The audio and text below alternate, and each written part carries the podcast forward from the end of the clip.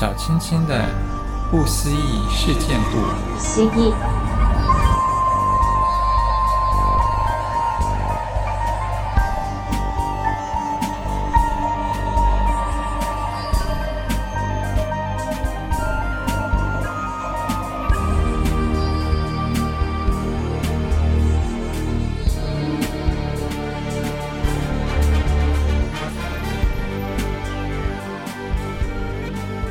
大家好，我是小青青，欢迎大家一起来探索不可思议的外星人古文明。今天要探讨的这个主题呢，是特斯拉是外星人吗？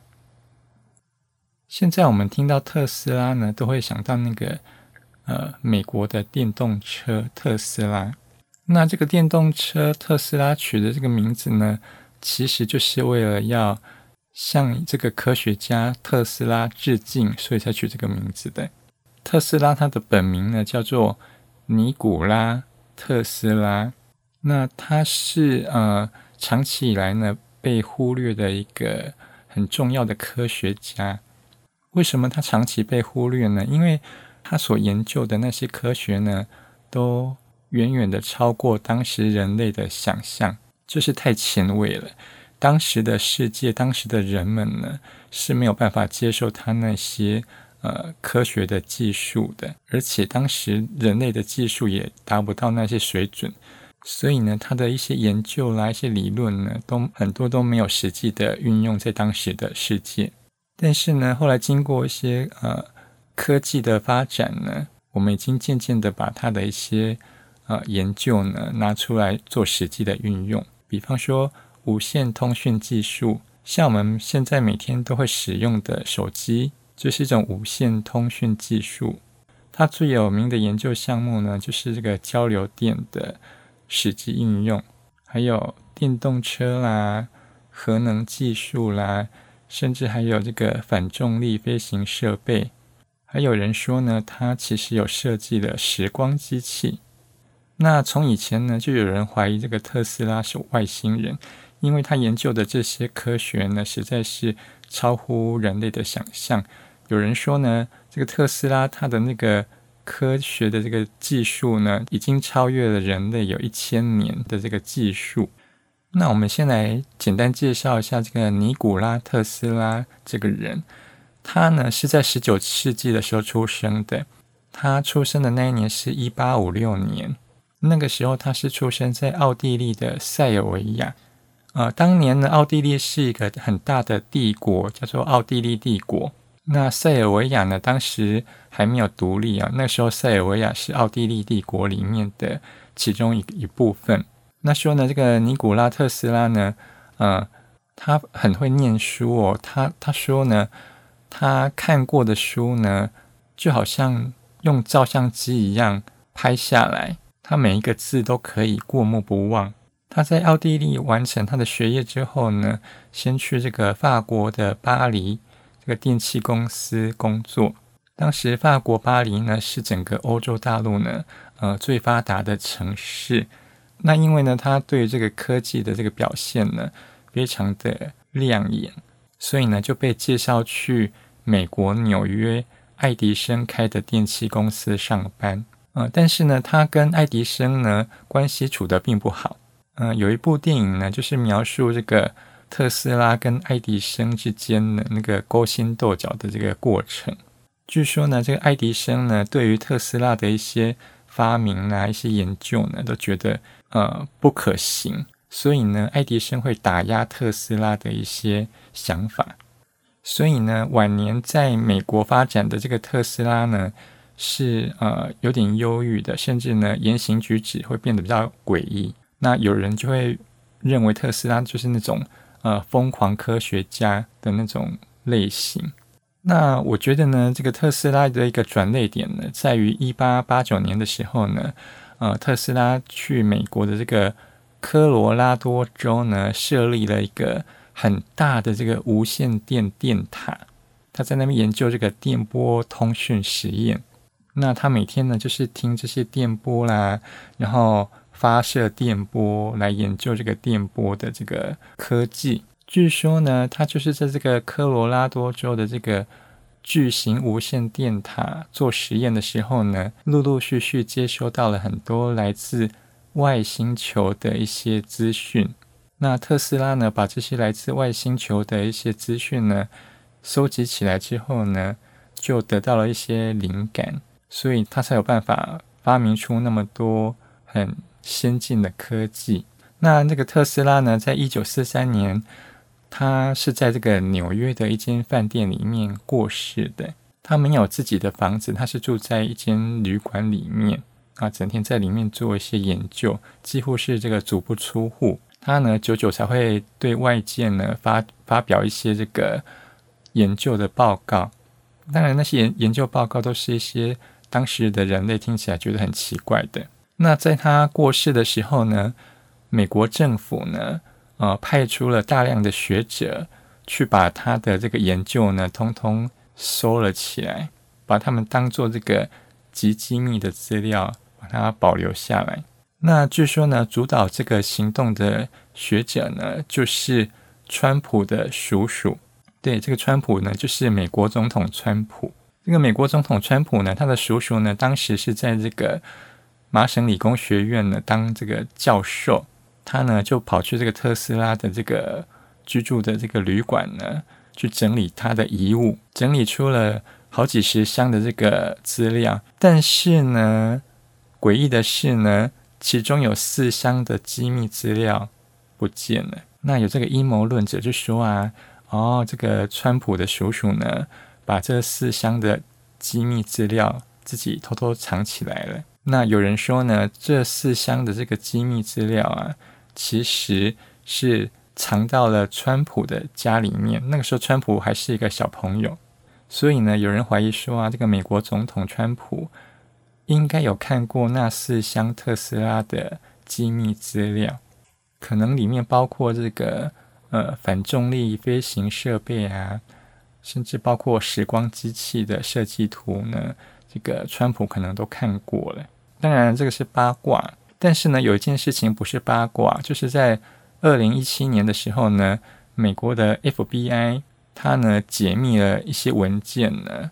告诉大家说，这个尼古拉特斯拉其实真的是外星人。根据呢这份解密文件里面说呢，这个。FBI 呢，经过很长期的这个跟踪调查呢，发现呢、啊，这个尼古拉特斯拉其实是从金星来的。说呢，在十九世纪的时候啊，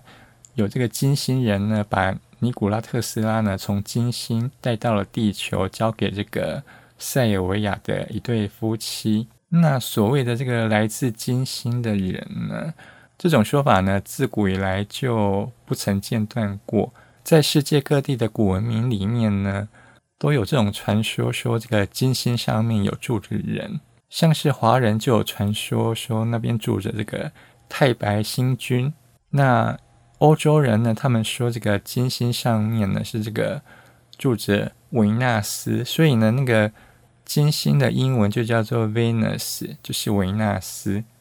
那从以前呢，人类就对这个金星非常的有兴趣，因为呢，这个金星啊，从地球上看是非常非常亮的，它的那个亮度呢，仅次于月亮。所以呢，你晚上看天空呢，除了月亮之外啊，最亮的那颗星体，它就是金星。那有人说，这个金星其实就是第二颗地球，因为那个金星的那个大小啊，跟地球是。非常非常相似的。那美国啦、俄罗斯跟日本呢，都曾经有发射过那个金星的探测器去探测金星，所以人类对于金星的一些资料呢，并不是很陌生。金星它的那个温度呢，是非常非常高的哈，它它的平均温度呢，都超过四百度。那它有很厚的这个大气层。那大气层里面呢，并不是像我们这种氧气这样子哈，它大气层里面有超过九十六趴都是这个二氧化碳，所以呢，人类是没有办法在那边生存的。一方面呢，实在是太热了，四百多度，而且呢，你呼吸到的全部都是二氧化碳哈，这个人类去那边应该会中毒而亡。但是呢，根据这些研究呢，发现金星呢，很久很久以前应该有很大的海洋。那后来呢，不知道发生了什么事情，金星开始出现很严重的这个温室效应啊，所有的这个海洋呢都蒸发掉了，所以呢才会变成现在这种很热的，然后没有水分的一个死寂的星球。那 NASA 呢，其实它有公布金星的一些地表的照片。NASA 他们自己没有说什么，但是呢，这些照片很明显的呢，可以看到这个金星的地表上面呢、啊，有这个遍布着密密麻麻的房子。对，也就是说呢，这个金星的这个地表上面呢，居然呢有很多这个建筑物的遗迹在上面，所以呢，就让人家很好奇，这个金星如果以前有人住的话，那那些人都去去到哪边去了呢？那到底中间发生了什么事呢？为什么它现在温度变成四百多度呢？那有一些科学家呢，根据收集到的资料认为呢，金星呢在很远古的时代呢，曾经发生过核子爆炸的事件，而且是很严重的那种核子爆炸，所以呢才会把金星呢变成现在这个样子。那现在金星上面还有没有人的存在呢？还有没有生命体呢？美国有一个女子呢，她声称她是从这个金星来的人，她的名字呢叫做奥尼克，她甚至呢会去呃各地去做演讲，告诉大家这个金星上面的生活啦，告诉大家外星的生命是什么样子。当然了，这些都无法证实，都是他自己在那边说啦。因为呢，这个呃声称自己是外星人的。人呢还蛮多的，有些人可能是想要出名嘛，就是你看他去那个办一场演讲，他可以收多少钱呢？啊，不过这个奥尼克呢，真的长得蛮漂亮的，她是一个金发女子。根据她的说法呢，她说呢，这个金星上面呢、的确是有住人，但是呢，那些人呢，并不是我们所知道的这个呃血肉之躯啊。他们说呢，金星上面的人呢，已经进化成一种。灵魂的存在了，那因为没有肉体嘛，只有灵魂，所以呢，他们当然不怕那个很高的温度啊，那摄氏四百多度，他们还是可以存活下来。那根据这个奥尼克的说法呢，他说他们金星人在沟通的时候是不需要开口说话的，他们都是用意识来传达他们的意念。这种说法呢，听起来是蛮诡异的，不过呢，嗯、其实外星人的生命不见得就是我们这种血肉之躯啊，它的确是有可能只是一种呃意识的存在。因为呢，我们人类去探索外星人存在的时候呢，常常会自我设限，都会想说啊、我们要去找到那种呃像我们人类一样会呼吸的啦，有血液循环的啦，哦、呃，有心跳、有呼吸的。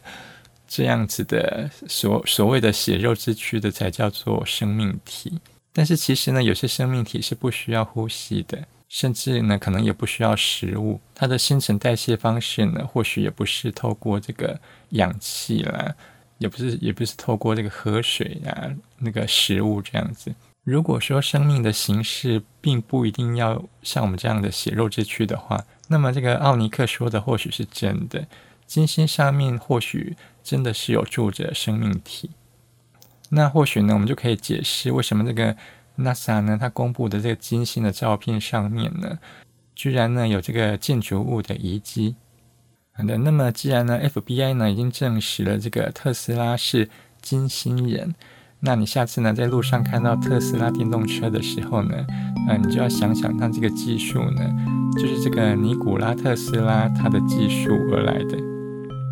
啊，那么今天的节目就到这边，我们下次见，拜拜。